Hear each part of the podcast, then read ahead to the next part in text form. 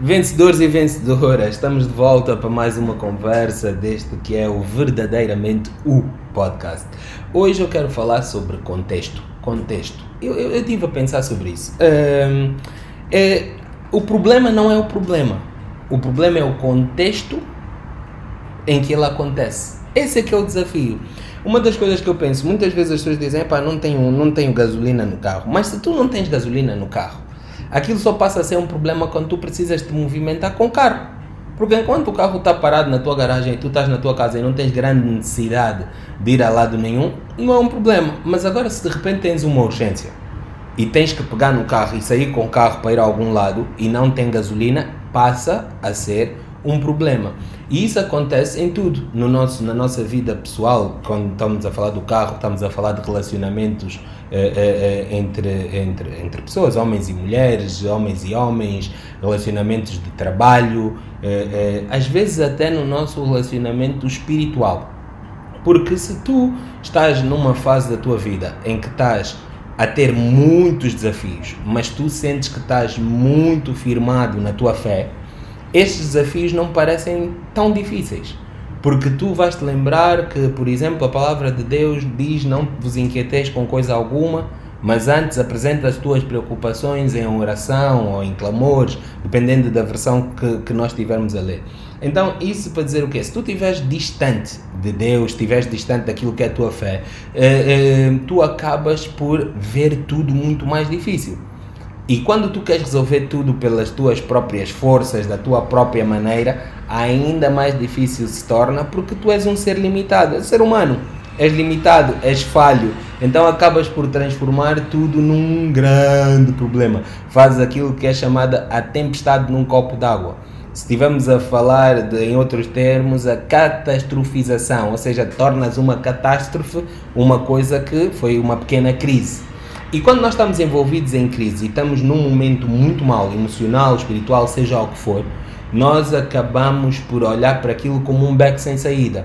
E não nos lembramos que quando nós entramos no beco foi por algum lugar. Então, se calhar, se tu parares e virares ao contrário, consegues sair do beco.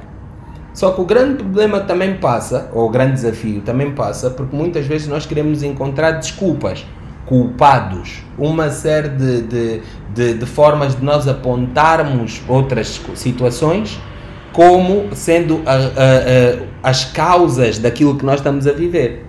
Se nós assumirmos a nossa responsabilidade, muito mais facilmente nos libertamos da situação, porque eu sei que fui eu que fiz, eu sei que o resultado é meu. Então eu vou ter que lidar com o meu resultado porque fui eu que o criei. Mas agora, de repente, eu fiz o filho, depois do filho nascer, eu entrego a paternidade a outra pessoa. Esse é o problema. É a questão do problema. Porque assim, tu criaste a situação, tu viveste a situação, tu fizeste as tuas escolhas, como falávamos, falávamos ontem eu e o Gilmário, fizeste as tuas escolhas, é, é, mas de repente o resultado da escolha não, não é meu. Não, esse não é meu. O Gilmário deu um exemplo muito interessante que é quando tu tinhas positiva na escola, ya, yeah, yeah, tive a minha positiva. Quando tinhas negativa, o prof me deu nega.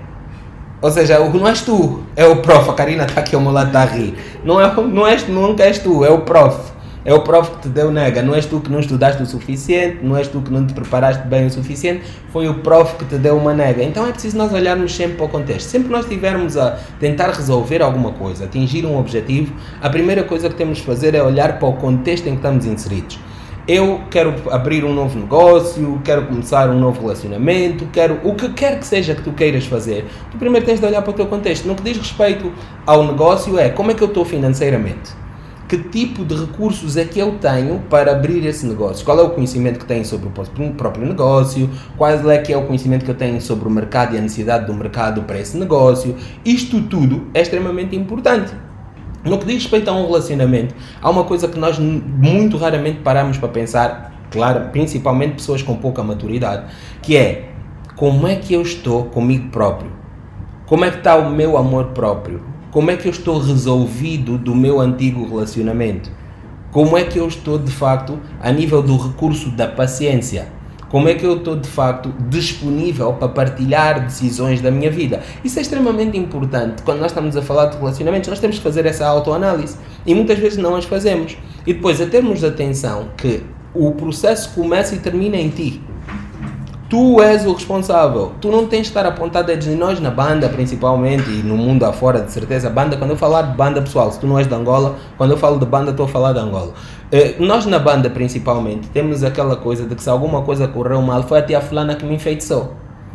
Tia fulana mesmo me enfeitiçou, porque os filhos dela nunca conseguiram nada, então a tia fulana ficou com inveja, ela me enfeitiçou. Não, não é feitiço, meu irmão, é mesmo as escolhas que tu fizeste. São as escolhas que tu fizeste. Ah, não, eu agora consegui essa nova dama, mas como ela é muito gira, não sei quantos, é o mal olhado. Não é mal olhado, és tu que estás a gerir a tua relação mal. E muitas vezes a má gestão da nossa relação tem a ver com, tem a ver com nós virmos com traumas de relacionamentos passados, seja até às vezes relacionamentos com os nossos pais, ou das relações dos nossos pais com as nossas mães e vice-versa, e, e, então nós trazemos isso para o nosso novo relacionamento, trazemos isso para o nosso novo negócio, que o antigo sócio nos traiu, fez e aconteceu, e depois começamos a culpar as outras pessoas. Há uma coisa que é bem comum eu ouvir, infelizmente é bem comum eu ouvir, que é, está a começar um relacionamento e as pessoas dizem, ah, quando esse mambo acabar, então você já veio com o pensamento de acabar. Você, quando está a começar um negócio e já vem com aquele pensamento de ah, não, esse negócio está a correr muito bem, mas isso daqui a bocado hum, alguém mais vai fazer e o meu vai começar a correr mal. Não, tu tens de, ter, tens de saber qual é o teu valor. É importante saberes o teu valor. E muitas vezes, quando tu esqueces qual é o teu valor, procure evidências que te dão noção clara daquilo que é o teu valor como pessoa. Primeiro e antes de tudo, lembra-te que tu tens muito valor perante a Deus. Lembra-te sempre disso. E que Deus quer que tu tenhas uma vida com abundância. Sempre. Sempre. E há mais uma coisa que é importante nós nos lembrarmos: é que Deus faz com que todas as coisas cooperem a favor daqueles que lhe amam e que são chamados pelo seu propósito. O que é que isso quer dizer? Que tu tens de ter um propósito de vida, tu tens de ter uma visão daquilo que é a tua vida nesta terra. Por que é que tu estás aqui? Então, quando fizeres um negócio, faz um negócio alinhado a esse teu propósito, porque vais contextualizá-lo às tuas capacidades, vais contextualizá-lo à tua missão de vida. O contexto é extremamente importante. Nunca abram mão de analisar o contexto, pessoal. Nunca. Nunca abram mão de analisar o contexto e analisar os recursos que tu precisas para realizar, seja que objetivo for, na vida pessoal ou na vida profissional. Isso é bem importante. Outra coisa, as evidências que eu falava há bocado de ver qual é o teu valor, são as mesmas evidências de, para tu ver se estás a andar de acordo com aquilo que tu pretendes. Epá, eu quero ter um relacionamento monogâmico, um relacionamento em que eu não tenho várias pessoas na minha vida e que não crio esse tipo de stresses na minha vida, eh, então eu quero ter um relacionamento monogâmico, mas eu estou sempre em trocas de mensagenzinhas de que oi querida, oi não sei quê, chamo love a todo mundo, chamo querida a todo mundo, chamo bonita a todo mundo. Quando eu me der conta, abrir, abrir a porta. Abrir a porta. Tá? E uma vez mais falar da Bíblia, eu adoro a Bíblia, pessoal. Acho que vocês já perceberam, estão a ouvir o podcast, se calhar já não é o primeiro que ouvem, eu adoro a Bíblia. A Bíblia fala muito, de modo muito claro, para nós nos afastarmos das coisas que nos atrapalham e do pecado que firmemente se agarra em nós. Porque muitas coisas que nos atrapalham, pessoal, muitas das coisas que nos atrapalham não são pecado. Eu se trocar mensagem com uma moça e elogiar não é pecado. O pecado é olhar para ela com vontade de fazer mais do que trocar mensagem. Isso é que é o pecado. É por isso que dizem arranca o teu olho se o teu olho te vai. Não é, isso é pessoal, ninguém aqui arranca o olho, tá ouvindo? Não estou a falar arrancar o olho de modo metafórico, ou seja, afastar-te daquilo que te leva a pecar. Tentar evitar isso é para tu fazer um negócio, mas cada dinheiro que entra no negócio, em vez de eu pôr no negócio, começo a gastar, tipo é meu. Isso é bem preocupante. Então nós temos de olhar tipo, ao contexto em que nós estamos envolvidos. Que tipo de pessoas temos à nossa volta? Isso tem bem a ver. Isso é bem o contexto, é aquele ditado que diz, diz-me com quem andas que eu dir é quem és.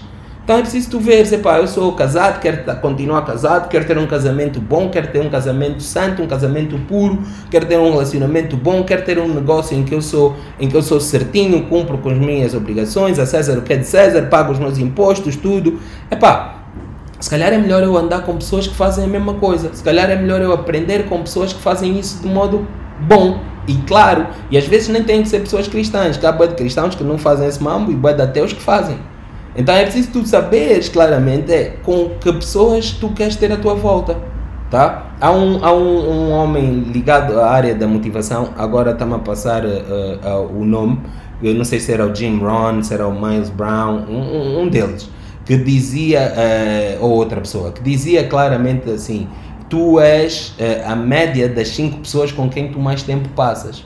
Então analisa ainda qual é esse teu contexto de pessoas com quem tu estás a passar tempo e vê bem quais são os resultados que tu queres atingir. Olha para os resultados que essas pessoas atingem. As pessoas vão dizer, ah não, mas a salvação é individual. Isso não está escrito em Bíblia, na Bíblia em lugar nenhum.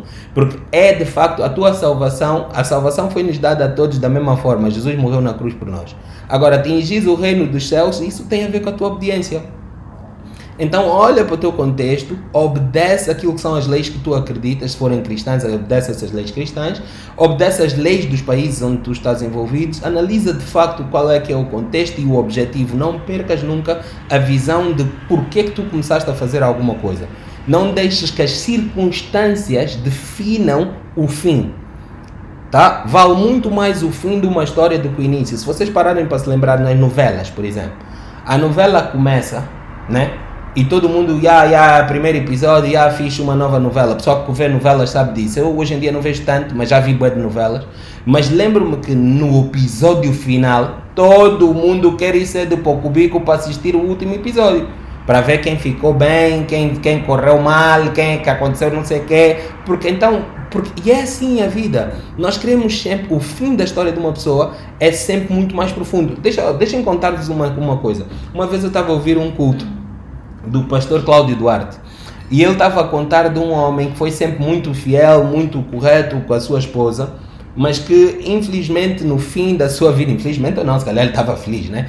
Eh, no fim da sua vida, ele encontrou uma colega que ele já não via há muito tempo, ele já estava reformado, decidiu ir tomar um café com essa colega, longa história, eh, encurtando aqui uma longa história, foram parar num motel, acho que o papá, o papá decidiu tomar uma, um daqueles comprimidos azuis, o Viagra, e, e, e epá, aquilo não funcionou bem, o Cota teve um ataque cardíaco em cima da senhora, estou a rir, mas não é, não é pela história trágica, mas pronto, é só para dizer que no fim, quando o pessoal estava no funeral, e boa gente já nem foi ao funeral. Mas o pessoal que estava no funeral não estavam a falar de quão correto ele foi com a mulher dele, os anos todos que foi casado. Só estava a falar de como ele acabou em cima de uma moça num motel a trair a mulher.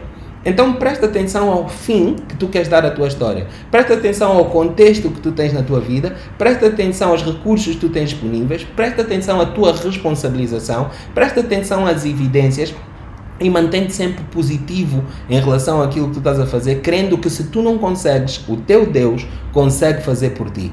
Vamos lá, pessoal. Este aqui é o nosso podcast.